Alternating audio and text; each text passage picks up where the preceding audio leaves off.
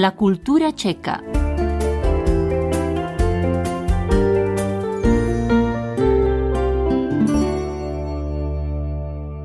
Un nuevo cómic checo rinde tributo a Octobriana, una superheroína de los tiempos soviéticos que un exiliado logró que se hiciera tan famosa en Occidente que hasta David Bowie quiso llevarla al cine, más con Freddy Valverde.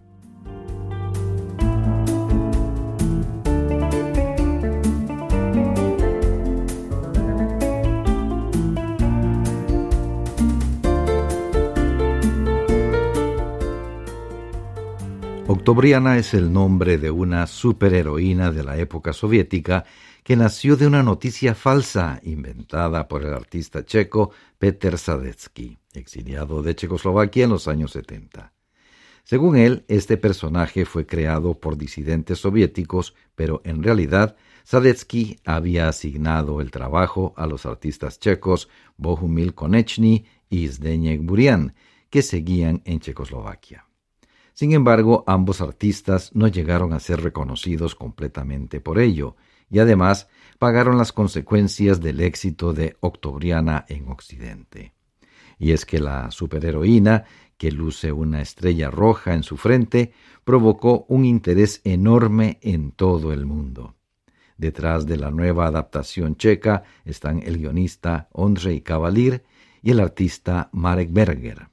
Cavalier habló para Radio Praga Internacional sobre el autor oficial de Octobriana, Peter Sadetsky, que en aquel entonces estudiaba en la Escuela de Cine de Praga y era aficionado a las historias de aventuras.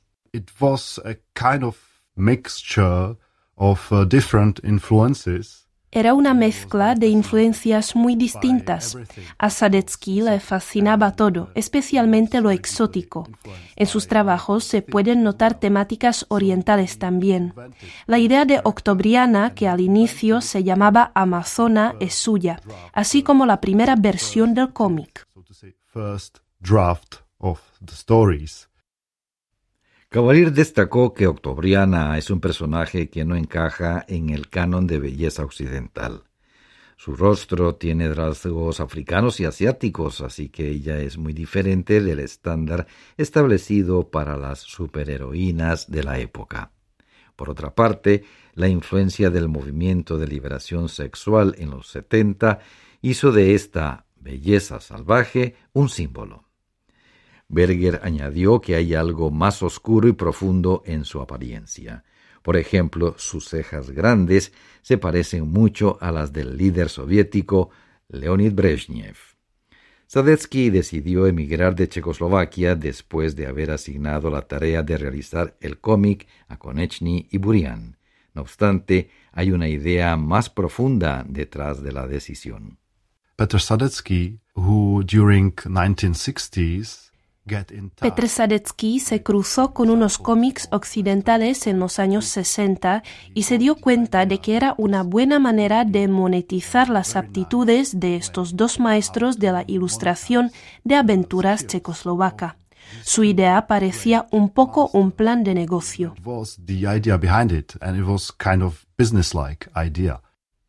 La decisión de emigrar de Sadetsky sorprendió a los artistas, pero la aceptaron al principio. Él les prometió intentar ofrecer fragmentos de la historieta a editoriales extranjeras.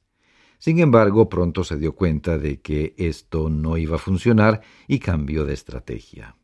Como dijo Cavalier, Sadetsky no era simplemente un joven demasiado creativo, sino una persona éticamente controvertida.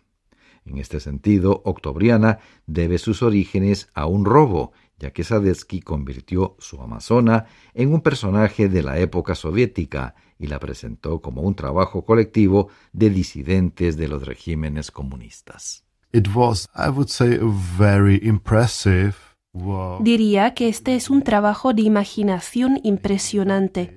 Sadetsky se inventó todo un movimiento underground secreto que se llamaba pornografía política progresiva y que tenía como centros a Kiev, Moscú y otras grandes ciudades. Sadetsky construyó su plan de tal manera que en 1971 consiguió que una editorial publicase la historieta. No obstante, incluso cuando el fraude se reveló, esto no afectó la popularidad del cómic. Cavalier sostuvo que muchas personas en Occidente cayeron en la trampa de esta broma, porque romantizaban sobre lo que ocurría en aquel entonces en los países del Este. La historia falsa sobre la sociedad underground que Sadetsky vendía era el exotismo que buscaban los occidentales. Hasta el propio David Bowie planeó una adaptación cinematográfica del cómic con Amanda Lear de Octobriana que lamentablemente nunca se llegó a realizar. Por supuesto, la publicación de la historieta en Occidente no quedó sin consecuencias para los autores reales en Checoslovaquia.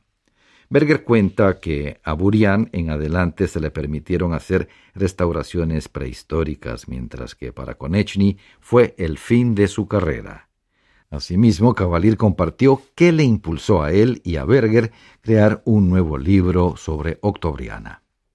We thought it's a perfect time to come Pensamos que ahora era el momento perfecto para dedicar un libro entero a esta heroína que abarcará su origen real, así como algunas historias importantes que creemos que harán el personaje más completo. to make her more complete. Cavalier añade que los dos tratan de encontrar el equilibrio encajando las piezas originales en una perspectiva un poco más contemporánea. Berger explicó que Sadetsky Konechny y Burian le dieron el cuerpo, pero a Octobriana le faltaba el alma, y este es su propósito principal. Cavalier concluyó que esta es una historia de rebelión contra un mundo de padres opresivos, así como contra la opresión de dos regímenes políticos. Ambos artistas creen que Octobriana atraerá a los lectores contemporáneos por la forma mística de la que destaca entre los demás superhéroes.